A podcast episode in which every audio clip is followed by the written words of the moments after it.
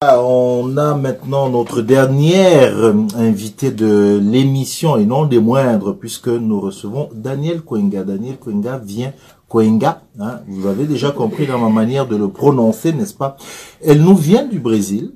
Je ne dis pas qu'elle est arrivée hier du Brésil, mais elle est à Montréal actuellement où elle réalise un doctorat à l'UQAM, l'Université du Québec à Montréal, qui porte sur l'égalité de genre dans les programmes de l'Organisation des Nations Unies chercheuse féministe engagée qui a été aussi consultante en politique publique et droit des personnes LGBTQ+, pour les Nations Unies et qui travaille sur le féminisme, hein, j'insiste bien, les féminismes brésiliens, les théories décoloniales, le développement des droits humains internationaux. Et à l'occasion du 14 mars dernier, euh, journée, euh, pas journée, euh, journée commémorative, voilà, de l'assassinat de Marielle Franco, il y a eu cette euh, publication, je rappelle peut-être pour ceux qui ne savent pas, même si j'en doute, que euh, Marielle Franco, c'était cette conseillère municipale brésilienne qui a été assassinée euh, exactement euh, un, peu plus d'un an maintenant, puisqu'il y a quelques jours en plus. Donc, le, le à l'occasion de cette journée commémorative, il y a eu cet excellent article dans le journal alternatif. On va mettre le lien sur la, page Facebook. Il y est déjà un, mais on va on va juste pour vous remémorer cela. Euh, il y a eu cet article que euh, Daniel Kwenga vous avait commis euh, sur Marielle Franco, et c'est un an, qui je rappelle, donc était une femme noire, euh, j'ai dit conseillère municipale, mais femme noire lesbienne qui se battait contre la corruption, les violences policières, l'homophobie, euh, les droits des femmes et contre la précarité. Euh, on a beaucoup écrit là-dessus. Elle est, elle est devenue un peu. Je, vous dis bonjour. Hein. Mhm. bonjour. C'est vrai, je parle, je parle. J'oublie quand même de vous dire bonjour. Elle est devenue une, une martyre des, des, luttes des femmes au Brésil. Hein. Euh, ça, c'est sûr. Bon, femme noire, queer et tout. Euh, vous avez rédigé cet article-là. C'était pourquoi? Ouais. Bon, bonjour, bonjour. et merci de l'invitation. Et pourquoi D'abord, c'était vraiment un texte difficile à écrire. Mhm. Moi, quand, quand, je, quand je pensais à écrire, c'était plutôt parce que euh, je sais, Marie-Ali, elle est connue maintenant, je pense qu'on peut dire partout au monde. Plusieurs personnes en parlent, on a des manifestations partout, mais je voulais quand même, en tant que brésilienne, en tant que, que chercheuse féministe, je, je voulais quand même euh, même pas donner mon avis là-dedans, mais juste partager qu'est-ce que je ressentais d'une position en tant que, que, brésilienne qui tient encore les luttes qui étaient aussi de, de Marielle.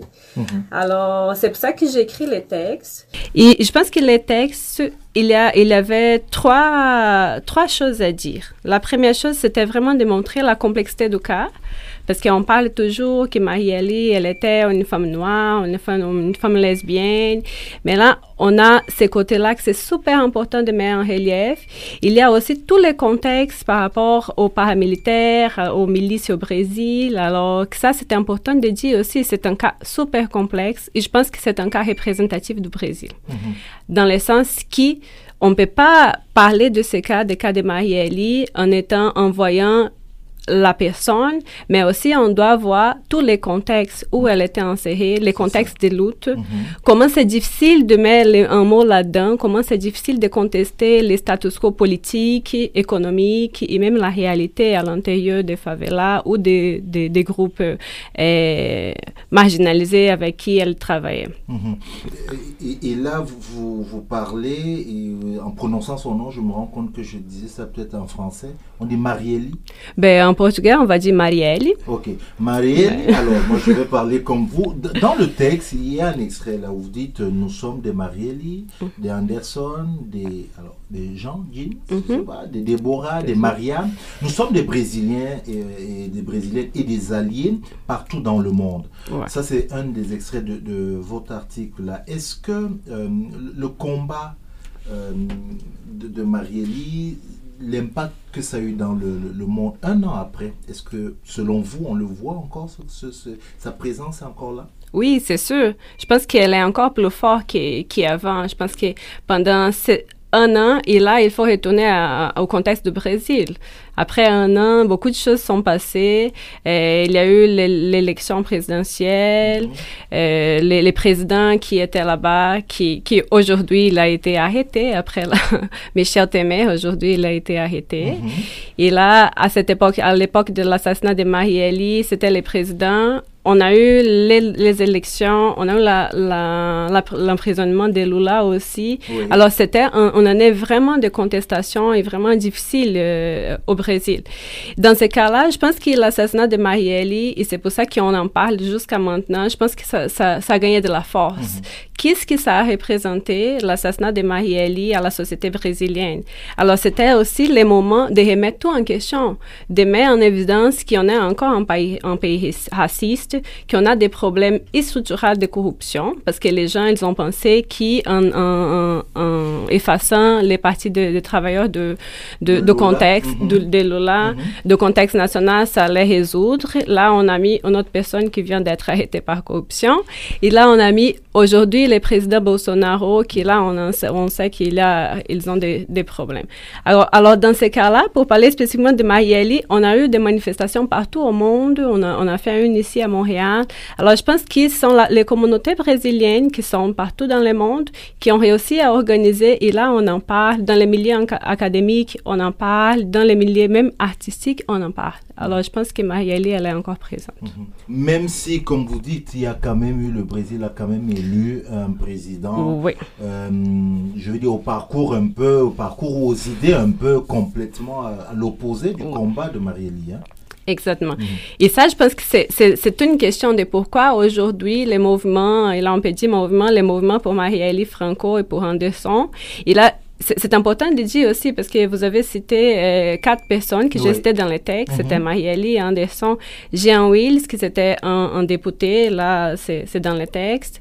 Une chercheuse aussi qui, qui a dû quitter les pays. Il y a une chose que j'ai trouvé importante, c'est de dire, ben écoute, on a un problème dans ces pays-là.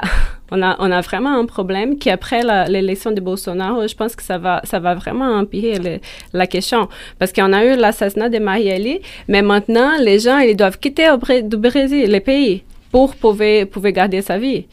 Mais là, il faut mettre aussi un autre aspect, c'est que les gens privilégiés, ils peuvent quitter les pays. Plusieurs d'autres personnes elles sont en train d'être tuées. Mhm. Alors, ça fait deux jours qu'un enfant, encore un, enfant, il a été tué euh, dans la favela où il habitait et les policiers disent, ben, ben désolé. Mhm. Est-ce que, est que euh, euh, Daniel, est-ce que l'image qu'on a du Brésil à l'extérieur, hein, je dis ça rapidement comme ça, mais, l'image, bon, c'est très cliché, du, du, soleil, de, de, la joie, est-ce que cette image, on sait qu'il y a une image qu'on présente, mais on sait qu'il y a la réalité. Est-ce qu'on est très très loin de la réalité? Est-ce que l'image est, elle est un peu faussée, un peu trop faussée? Mais écoute, je pense que, euh, on a un pays énorme mhm. et on a un pays, un pays complexe, comme n'importe quel pays. Tout à fait. Alors, je pense que cette image, elle est vraie, dans un sens que c'est vrai. On a, on a vraiment la joie, on a du soleil, du beau soleil là-bas, mais on a aussi une complexité politique. Alors, je pense que c'est vraiment... Dont on ne parle pas dont assez. on ne parle pas assez, exactement. Mhm. et, je pense que c'est ces points, ces points-là qu'il faut faire attention, parce qu'on ne peut pas parler de n'importe quel pays avec son côté pour les touristiques, pour, pour les, touristes, mhm. les côtés soleil, les côtés la plage. Non, ça, on en a aussi. Mais on a un, côté politique qui aujourd'hui, c'est super important, qui on, qui en parle, mais d'une façon pour montrer la complexité. On a des enjeux internationaux aussi, on a des intérêts internationaux qui sont encore, encore plus euh, proches du Brésil et avec une alliance plus, près de, de, de, président. Alors, ces choses-là, on doit en parler. Mhm. Vous êtes, quand j'ai présenté, vous êtes militante, d'abord une chercheure, militante euh, euh, ici euh, sur les enjeux féministes, vous, vous défendez la cause LGBTQ, vous militez pour les droits humains. Bref, c'est mhm. très proche de, de Marie-Lise qui explique peut-être pourquoi vous avez écrit sur elle. comment cette situation au, Brésil, là, comment, comment ça, ça a de l'influence, comment ça impacte votre vie de chercheur et militante ici au Québec? Ben, quand je suis arrivée à Montréal, au Brésil, j'ai beaucoup déménagé. Alors, au Brésil, chaque région, a sa particularité. Mhm. Alors, j'avais déjà la, sensation d'être une personne nouvelle en un endroit. C'est mhm. pas, cette sensation, ce sentiment-là, c'est pas nouveau. Quand je, quand je suis arrivée à Montréal, c'était pas nouveau. Mais en arrivant à Montréal, je, suis, je me suis rendu compte de l'identité brésilienne, plutôt de l'identité d'une femme latino-américaine. Mhm. Ça, je n'étais pas euh, vraiment consciente de ça. Ouais, je ne pense pas, quand, quand, je suis au Brésil, je ne pense pas en tant que brésilienne. Ouais, ça, je suis moi. Ouais, mhm. c'est ça. Et même en tant que femme racisée, au mhm. Brésil, cette discussion-là, elle est vraiment plus complexe parce qu'on a une société qui dit, ben non, on, est tous des métis, alors on n'a pas de racisme, là, tout le monde est comme tout le monde. Là, et ça, ça a changé ma, ma, perception aussi. Et ça, en tant que Brésilienne, ça, ça, affecte mon travail ici. Parce que je ne pensais pas à travailler sur les Brésil, je pensais à travailler pour les droits humains d'une façon plus générale. Et en arrivant ici, en prenant, en, me rendant compte de, de toutes ces identités-là multiples et, de tout, et de l'importance aussi de parler du Brésil ici. Parce que, par exemple, je suis arrivée, je fais une maîtrise à l'UDM. Et à cette époque-là, c'était 2016, 2014, je parlais de, l'importance de la coopération sud-sud, mm-hmm. du Brésil en tant qu'une grande puissance régionale. Aujourd'hui, je ne pourrais plus faire ce, travail-là parce que les, conditions sont, sont changées. À cette époque-là, c'était vraiment les BRICS, c'était la force de, mhm. de, toutes les relations internationales sud-sud. Aujourd'hui, Bolsonaro, il est avec Trump pour faire des accords. Mhm. Alors, tous ces contextes-là, il a changé. L'économie du pays aussi, il a changé. Et ici, en tant que Brésilienne, je pense que, ma, ma, mission en tant que chercheuse et féministe, c'est aussi de mettre en relief qu'on doit arrêter de parler du Brésil comme un, un endroit de soleil ou un endroit oui, ça va, c'est plus un pays en développement. Non, il faut en parler. On a des, on, on a des problèmes. Mm. Comme je dis, on a des intérêts euh, internationaux aussi, internationaux, qui euh, on, doit parler. Alors ça, ça, ça, va influencer. Il y a une autre chose, c'est que je pense que la complexité de la, de la société brésilienne par rapport à l'intersection du racisme, de la misogynie, de toutes les questions politiques et, de, et des écarts des, classes sociaux, je pense que ça, c'est vraiment une contribution, même pour penser le Québec, même pour penser ailleurs. Hmm. Alors, ma mission aujourd'hui, c'est aussi prendre des théoriciens, des, penseurs, des, intellectuels, et là, les intellectuels dans un sens large, pas seulement les gens qui sont dans les universités, mais les gens qui produisent des connaissances à tous les endroits et faire valoriser ici aussi. Tout à fait. Mhm.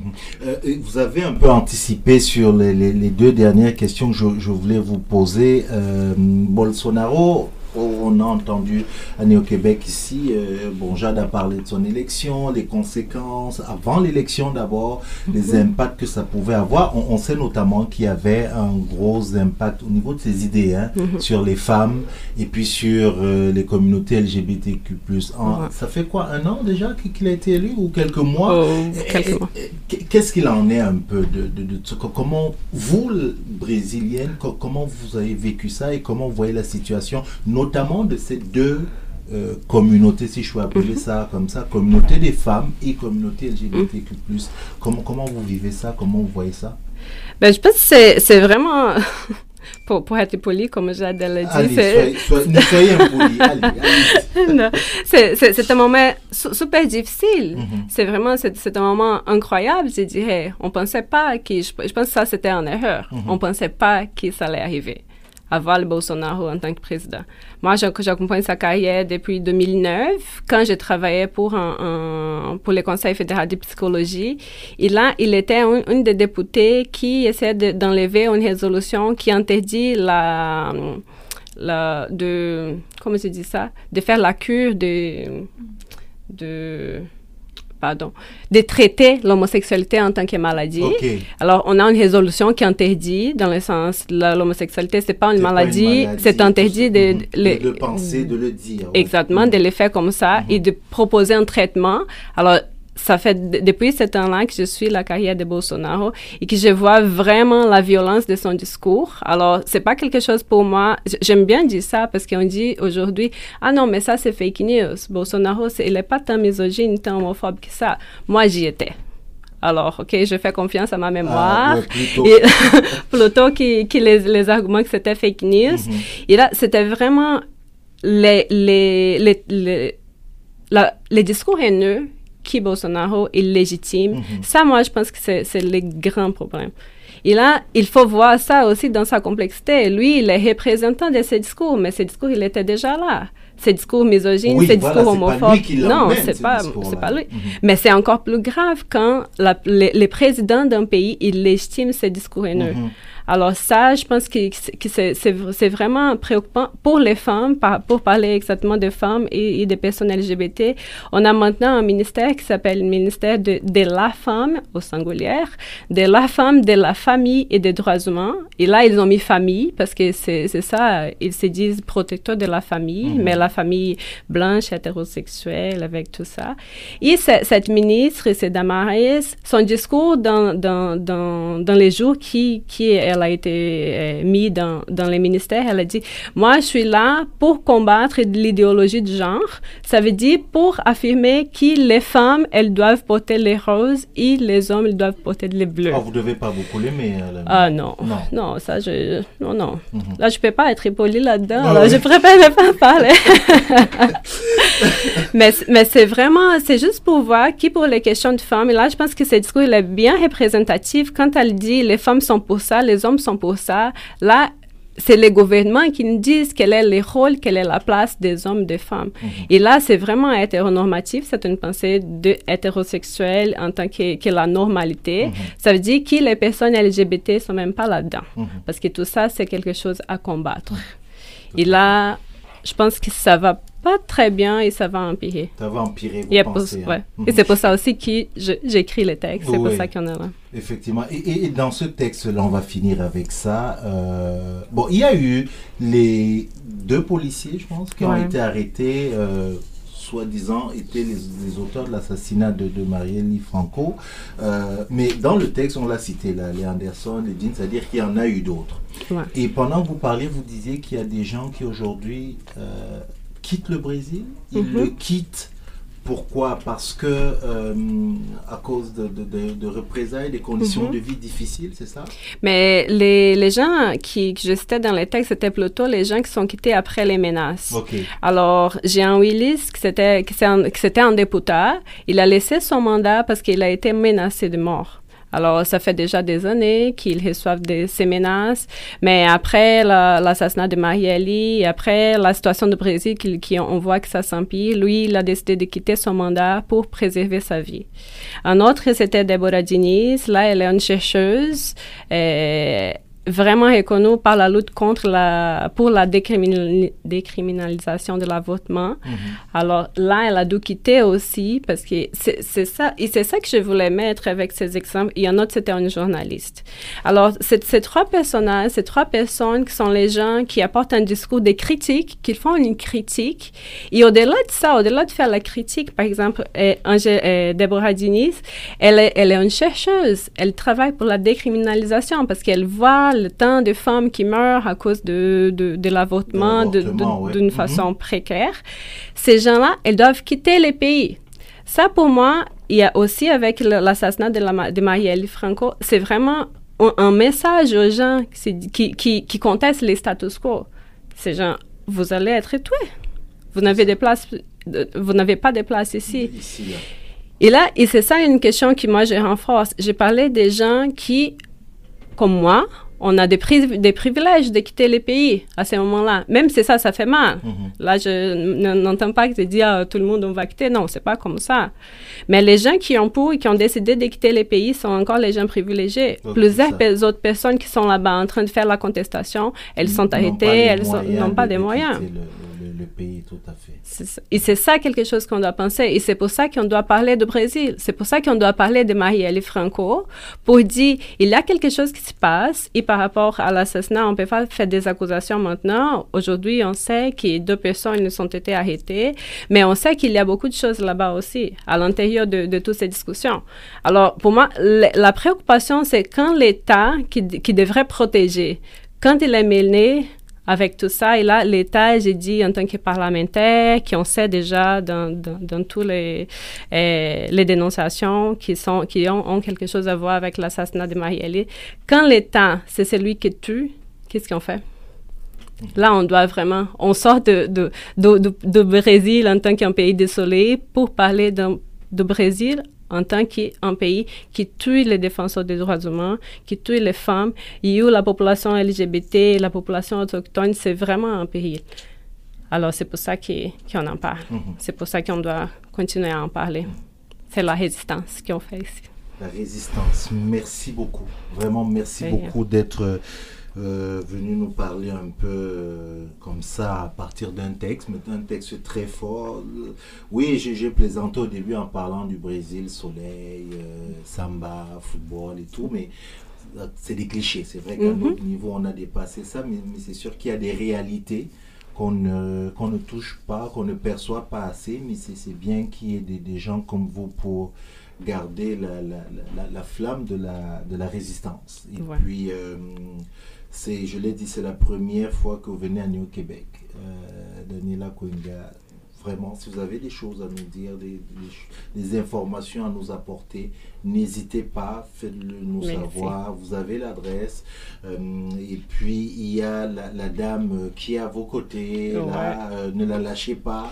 Mais non. Dites-lui, j'ai quelque chose à dire. Voilà. Ouais. Et, et, puis, ça, ça, ça, va passer. Mais là, on, personnellement, je découvre des, des, choses que je ne connaissais pas. Mais merci beaucoup d'être venu nous, nous, en parler. Merci beaucoup de l'invitation. Voilà. Merci. Je rappelle encore, Daniel Kwenga est chercheur euh, en droit. Alors, je ne veux pas euh, dans les études du genre. Je vais faire ça simple ça. comme ça, euh, ici à Montréal en ce moment.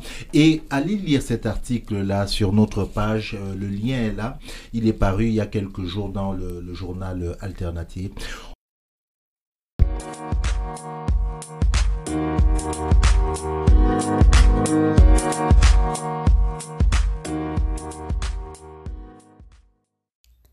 Merci d'avoir écouté Néo-Québec. Vous pouvez retrouver toutes les vidéos des chroniques sur notre page Facebook où nous diffusons nos chroniques live tous les jeudis matins. N'hésitez pas à vous abonner également au podcast sur la plateforme que vous préférez, à recommander, partager et nous laisser vos commentaires. Cela aide toujours. Un lien est disponible dans les notes des épisodes pour nous laisser des messages audio que nous pourrons écouter et pourquoi pas partager dans un prochain épisode. Et pour conclure, on vous laisse avec une citation de Aude Lord.